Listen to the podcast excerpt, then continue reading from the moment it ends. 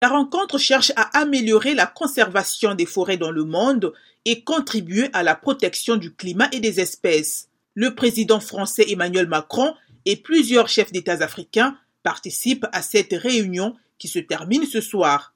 La promotion de filières plus durables pour le bois, l'agroforesterie et la recherche de financement sont au programme.